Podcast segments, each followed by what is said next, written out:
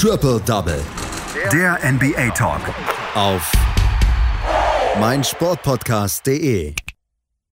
Die Boston Celtics gewinnen mal wieder ein Spiel und das knapp. Vielleicht ist es die Wendung zum Guten für die Boston Celtics. Die Milwaukee Bucks gewinnen das Spitzenspiel gegen die LA Clippers und Dennis Schröder ist zurück und zeigt gleich mal ein richtig gutes Spiel und sorgt dafür, dass die Lakers die Golden State Warriors aus der Halle fegen. Das sind so ein bisschen die Hauptschlagzeilen der letzten NBA-Nacht, die mal wieder sehr viele spektakuläre Ergebnisse gebracht hat. Heute spreche ich darüber hier bei Triple Double mit Patrick Rebin darüber. Hallo Patrick. Guten Morgen, Andreas. Wir können über die Spiele sprechen der letzten Nacht und wir müssen über die Boston Celtics sprechen. Und ähm, Hörer und Hörerinnen dieses Podcasts wissen, dass du den Boston Celtics sehr zugetan bist und zugeneigt bist. Und äh, sie haben schwierige Zeiten im Moment. Sie spielen zwischendurch katastrophal schlecht und zwischendurch zeigen sie gute Leistungen. Letzte Nacht war es vielleicht so ein Zwischending, aber sie haben es gewonnen, das Spiel. Und vielleicht steht am Ende Hauptsache gewonnen, oder? Ja, absolut. Vor allem haben sie auch wieder bewiesen, dass sie auch äh, ohne zum Beispiel Jalen Brown gewinnen können, der ja raus war. Umso mehr hat sich Jason Tatum gestern äh, Nacht oder, oder in der vergangenen Nacht ähm, dann wieder in den Wahn gespielt, sage ich jetzt mal in Anführungszeichen, und sein Team am Ende zum Sieg geführt. 31 Punkte gab es für ihn. Und ja, das bedeutet auch gleichzeitig, dass es mal wieder eine Niederlage für die Washington Wizards gab, trotz einem grandiosen Bradley Beal mit 46 Punkten.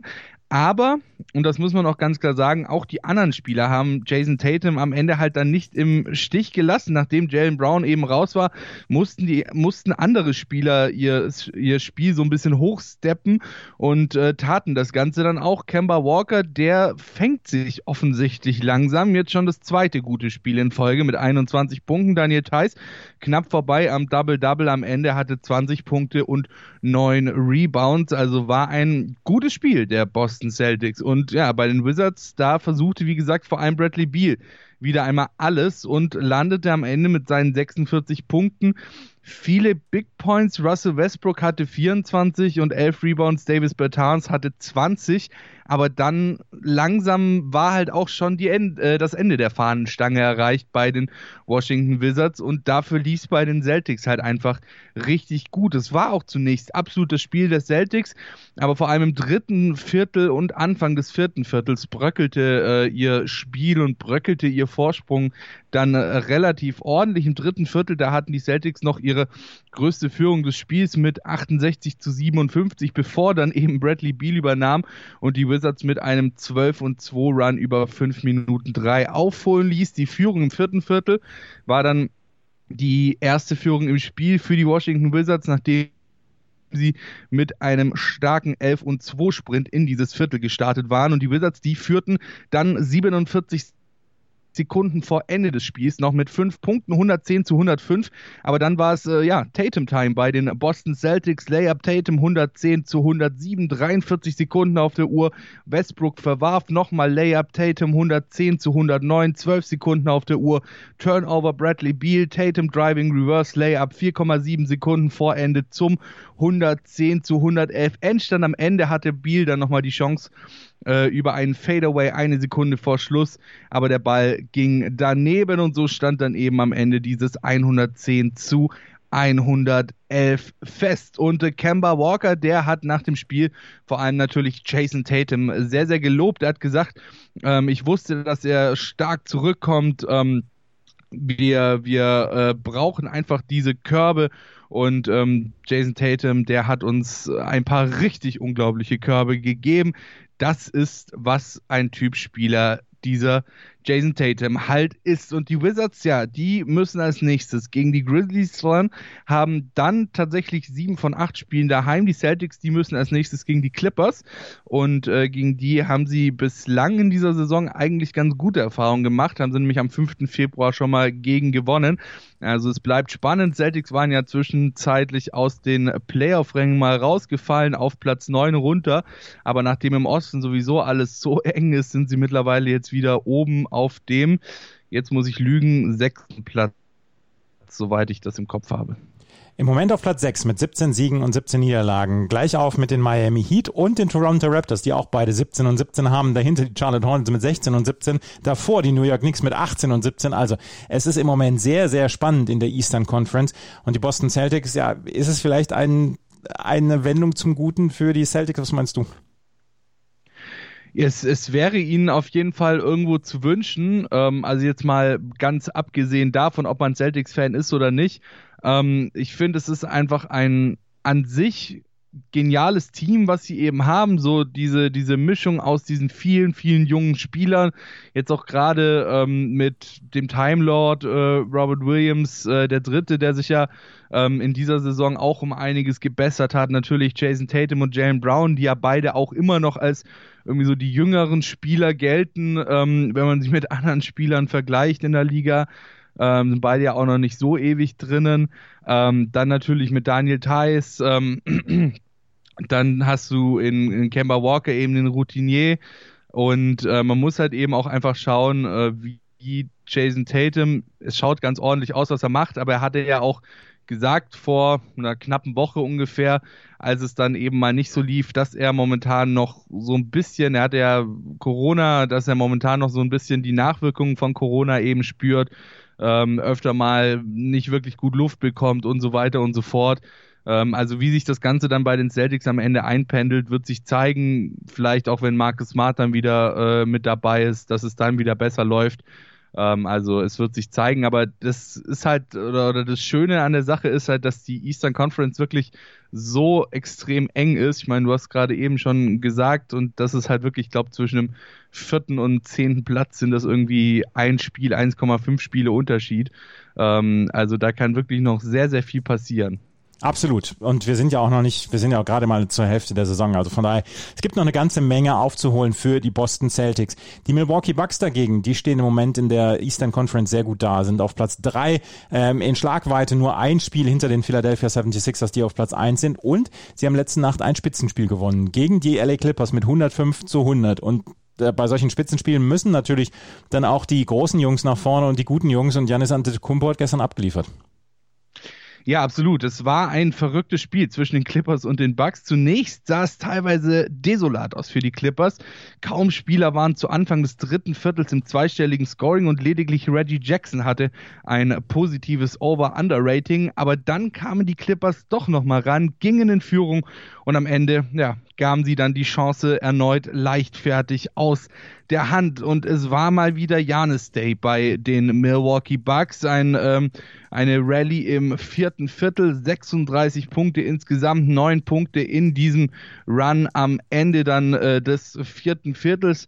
Die Clippers haben es nicht geschafft, über die kompletten letzten vier Minuten auch nur einmal zu scoren.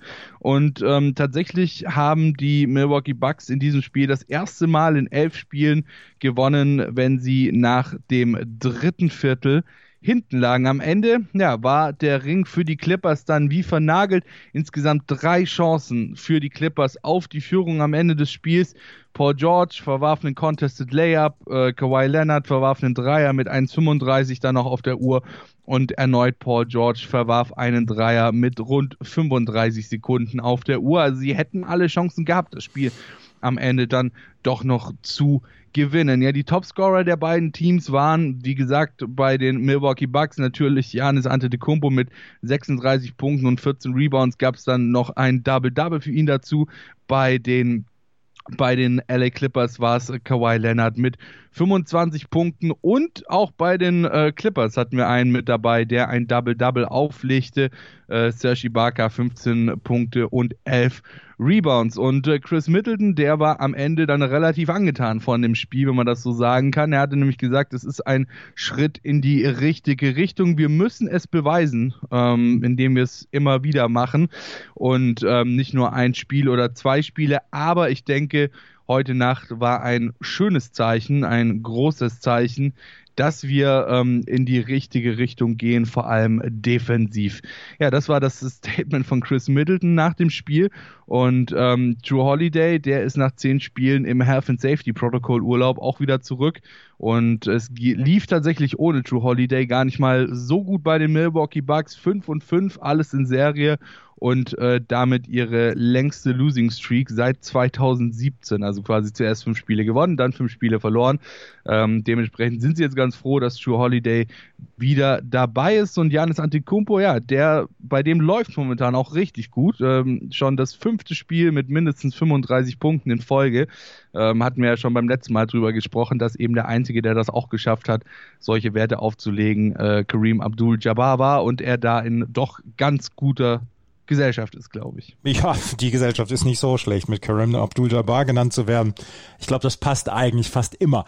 Ähm, die Milwaukee Bucks gewinnen dieses Spiel und können da sicherlich eine ganze Menge Selbstvertrauen draus ziehen. Die LA Lakers waren zuletzt so ein bisschen ja angreifbar. Dennis Schröder war zum Beispiel auch nicht mit dabei. LeBron James konnte nicht alles übernehmen und LeBron James hat auch letzte Nacht nicht alles übernommen. Aber die Lakers haben gegen die Golden State Warriors mit 117 zu 91 gewonnen. Der Ärger über die Aussagen von Slatan Ibrahimovic hoffentlich verraucht wieder bei LeBron James und ähm, Dennis Schröder mit einem atemberaubenden Plus-Minus-Wert in diesem Spiel. Also ich glaube ja tatsächlich, dass in dem Fall eher äh, LeBron James mit seinem Statement äh, Slatan Ibrahimovic so ein bisschen eingesagt hat. Aber ich denke mal, das ist eben auch so ein bisschen Ansichtssache. Die Lakers auf jeden Fall, denen hat es nicht geschadet, das, was Slatan da gesagt hat. Und er kann sich ja direkt mal wieder ein Beispiel an LeBron James nehmen. Ähm, die Lakers haben sich nämlich die zweite Revanche nach der Niederlage im ersten Zusammentreffen und dem Sieg im zweiten Zusammentreffen mit den Golden State Warriors geholt. Und tatsächlich ist diese Niederlage im ersten Spiel auch immer noch Thema. Das wurde nämlich auch dann durchaus öfter mal angesprochen von den Spielern, ähm, dass sie äh, diese so ein bisschen bisschen als den Blueprint nehmen, wie man es eben nicht machen sollte. Sie hatten nämlich eine 14-Punkte-Führung verspielt in diesem ersten Spiel und ähm, das sollte ihnen dann auch dieses Mal nicht erneut passieren. LeBron James 19 Punkte im, jetzt äh, ganz kurz mal festhalten, 1300. NBA-Spiel, womit er tatsächlich jetzt zu Ray Allen auf Platz 23 aufgeschlossen hat, beziehungsweise mit ihm gleichgezogen ist in der Liste der Spieler mit den meisten Spielen der NBA. Insgesamt sechs Lakers scorten zweistellig, also ein wirklich schöner Teamsieg. Äh, wie gesagt, LeBron James 19 Punkte, Dennis Schröder 12, ähm, Markif Morris 13, Alex Caruso äh, ebenfalls 13 und äh, Taylor Horton Tucker 11 Punkte. Von Kyle Kuzma gab es dann zusätzlich noch ein Double-Double mit 12 Punkten und 11 Rebounds. Ja, Morris und Caruso damit äh, im Season High mit ihren äh, 13 Punkten und äh, Kuzma, der hat mittlerweile auch schon sein achtes Double-Double der Saison erreicht. Die Lakers, die führten bereits Ende des ersten Viertels mit 20 Punkten und hatten dann zur Halbzeit auch eine 73 zu 44 Führung, also fast 30 Punkte, sehr, sehr deutliches Ding. Und ähm, ja, Frank Vogel, der Head Coach der Lakers, der sagte nach dem Spiel, unsere äh, Starter, unsere Spieler haben wirklich wahnsinnig gespielt. Sie hatten ähm, das richtige, das richtige Mindset um sicher zu gehen, dass sie ja, dass sie sich darum kümmern gegen ein Team, das es äh, beim vorletzten Mal von uns geklaut hat, das Spiel. Und äh, wie gesagt, das war wirklich also omnipräsent in ihren Köpfen. Und äh, außerdem hat Frank Vogel nochmal darauf verwiesen, dass das Beste, was sie aus diesem Spiel mitnehmen, ist, dass LeBron James ein Season Low von 24 Minuten gespielt hat und im vierten Viertel komplett ausgesetzt hat. Da haben wir auch schon mal drüber gesprochen, dass er jetzt eigentlich zu dieser Saison mal ein bisschen kürzer treten wollte mit seinen Minuten. Bislang hat es noch nicht ganz so gut funktioniert, aber vielleicht ist das jetzt ja auch so ein bisschen die Blaupause dafür, wie man das dann in Zukunft spielen möchte mit LeBron James. Bei den Warriors, da lief es eigentlich vor allem bei einem Spieler, Eric Pascal, richtig gut. 18 Punkte für ihn, gefolgt von Steph Curry mit 16 und Oubre mit 14. Aber nach den 14 Punkten von Kelly Oubre kam eben auch wieder länger nichts. Und das waren die einzigen drei Spieler, die es geschafft haben, bei den bei den äh, Golden State Warriors im zweistelligen Punktebereich zu sein. Der Unterschied beim Sieg der Warriors in Spiel 1 war eigentlich, dass sie tatsächlich vom Tip-Off an dominiert hatten und das taten in diesem Spiel wiederum die Lakers sehr, sehr gut. Ähm, haben wir vorhin schon angesprochen, dass sie eben wirklich sehr hohe Führungen hatten. Ähm, 73 Punkte in der ersten Halbzeit gemacht, ähm, 29 Punkte Führung zur Halbzeit, 35 Punkte Führung Höchstwert dann im dritten Viertel. Also das war schon sehr, sehr sehr, sehr deutlich, was die Lakers da abgezogen haben gegen die Golden State Warriors, die auch nur drei offensive Rebounds hatten, acht von 35 von der drei geworfen haben und 20 Turnover aufs Parkett legten. Die Lakers hingegen, die hatten ein Season High an Rebounds mit 60 und insgesamt 14 Steals, ebenfalls ein Season High. Also wirklich ein sehr, sehr deutliches Ding für die Lakers. Und wie gesagt, Dennis Schröder mit einem Plus-Minus-Wert von plus 32. Das war eine richtig gute Leistung von ihm. Er hat auf jeden Fall auf dem Platz dafür gesorgt, auch mit, dass die LA Lakers dieses Spiel gewonnen haben. Es waren nicht die einzigen Spiele, die wir letzte Nacht erlebt haben. Wir haben auch noch ein paar andere Spiele erlebt. Die New York Knicks sind jetzt bei über 500 mit einem 109 zu 90 bei den Detroit Pistons. Julians Randle mal wieder mit 25 Punkten und 8 Rebounds. Der beste Mann für die Knicks. Die Miami Heat gewinnen gegen die Atlanta Hawks mit 109 zu 99. Ähm, John Collins mit 34 30 Punkten und 10 Rebounds für die Atlanta Hawks. Erfolgreich, das brachte aber nichts, weil Kendrick Nunn unter anderem mit 24 Punkten für die Heat erfolgreich war. Die Houston Rockets verlieren überragend hoch mit 84 zu 133 gegen die Memphis Grizzlies. Da ging gar nichts. Brandon Clark für die Grizzlies mit 16 Punkten und 12 Rebounds, der beste Punktesammler.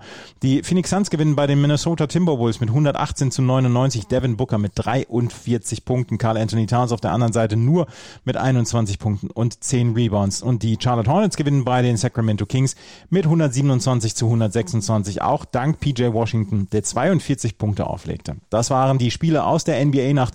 Das war Patrick Rebin mit seinen Einschätzungen dazu. Danke, Patrick. Sehr gerne.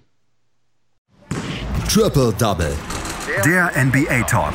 Auf meinsportpodcast.de